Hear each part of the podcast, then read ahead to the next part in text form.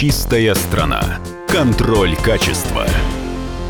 Добрый день, уважаемые радиослушатели. Программа «Чистая страна» снова в эфире. И у нас в гостях Виктор Иванович Данилов-Данильян, научный руководитель Института водных проблем Российской Академии Наук, доктор экономических наук и член-корреспондент Российской Академии Наук. Я все правильно сказал? Ничего не забыл? Все правильно. Здравствуйте. Как вы оцените в целом по стране качество воды в наших великих реках, которые, как говорится, и поят нас, и кормят? Вода в наших реках которые протекают через наиболее населенные и наиболее развитые территории Российской Федерации. Ну, практически вся европейская часть, за исключением крайнего севера, Урал, естественно, Кузбасс, все промышленные районы. Так вот, э, в этих районах вода в реках характеризуется, как правило, как э, загрязненная, грязная, очень грязная, а временами местами как экстремально грязная, то есть чрезвычайно грязная. Вот Волга, например, наша главная река э, в европейской части России, вообще самая большая река Европы, как известно.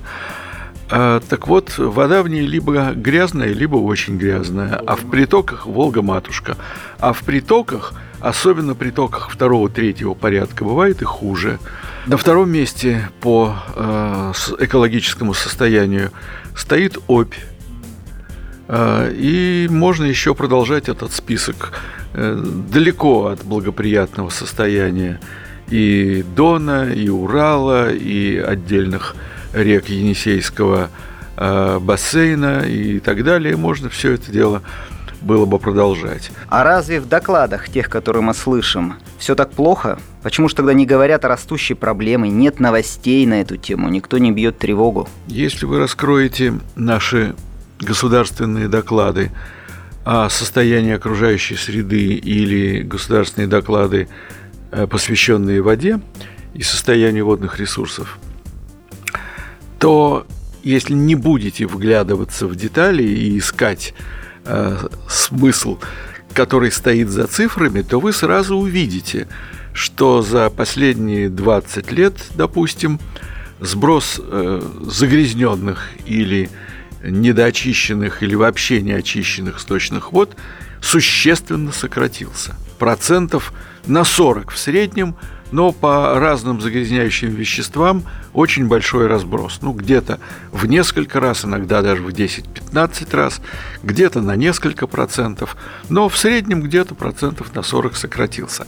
Но качество воды при этом фактически не изменилось. Так вроде сбросы сокращаются, разве не так? Когда вы видите данные о сокращении сбросов э, неочищенных или недоочищенных сточных вод в реке, то это данные, которые касаются только так называемых контролируемых или точечных источников. В основном предприятия – это тот сброс, который идет или через трубы, или через э, специальные, специальные водоотводные сооружения. Но они могут быть не закрыты, как трубы, могут и по поверхности идти, а, но тем не менее, э, вот это организованный сток – его легко контролировать, там легко померить, сколько воды утекло, легко померить, какая концентрация загрязняющих веществ в этой воде, и, соответственно, умножая концентрацию на объем, получить данные об общем количестве грязи, в том числе опасной, которая попадает в реки,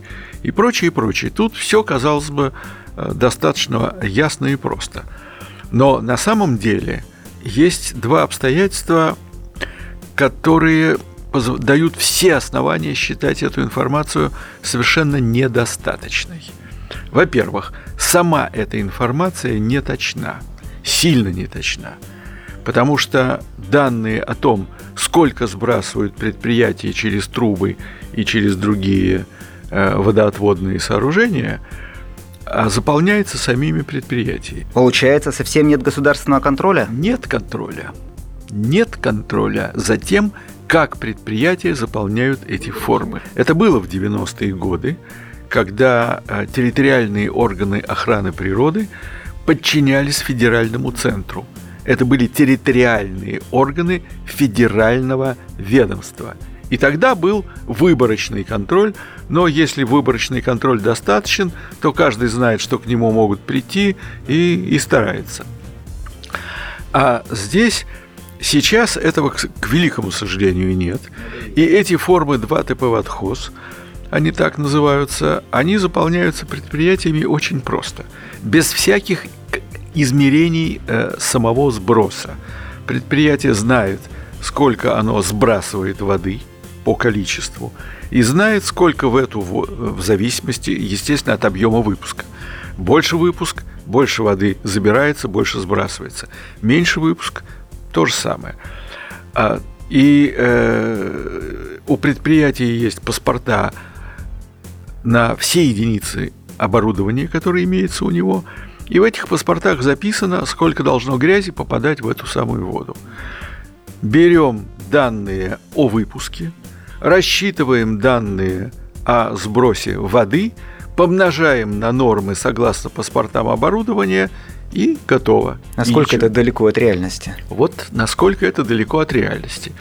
Естественно, что оборудование, э, особенно то, которое э, физически изношено, дает совсем не те результаты, которые записаны у него в паспорте, когда оно было новенькое и даже ни в каком ремонте еще не нуждалось, угу. даже в первом.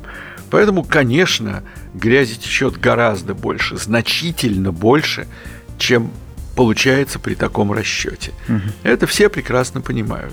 Кроме того, если на предприятии случаются какие-то экстраординарные события, аварии, там еще что-нибудь, вообще любой нештатный режим, это никакого отражения не находит в том, что записывается в эти нормы, э, в эти формы 2ТП в отхоз.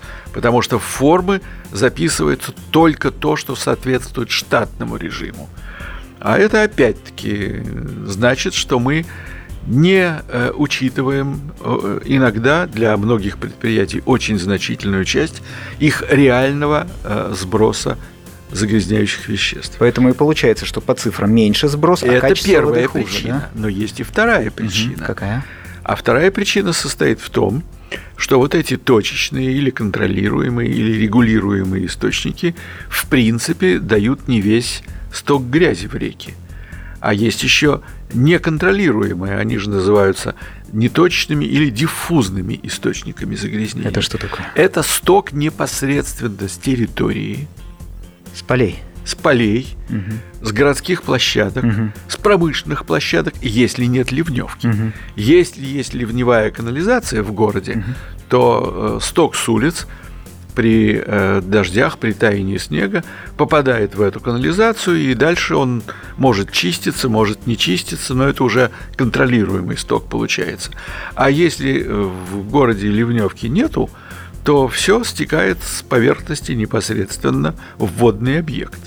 Так вот, это значит сток сельскохозяйственных полей э, с городских территорий, с промышленных площадок.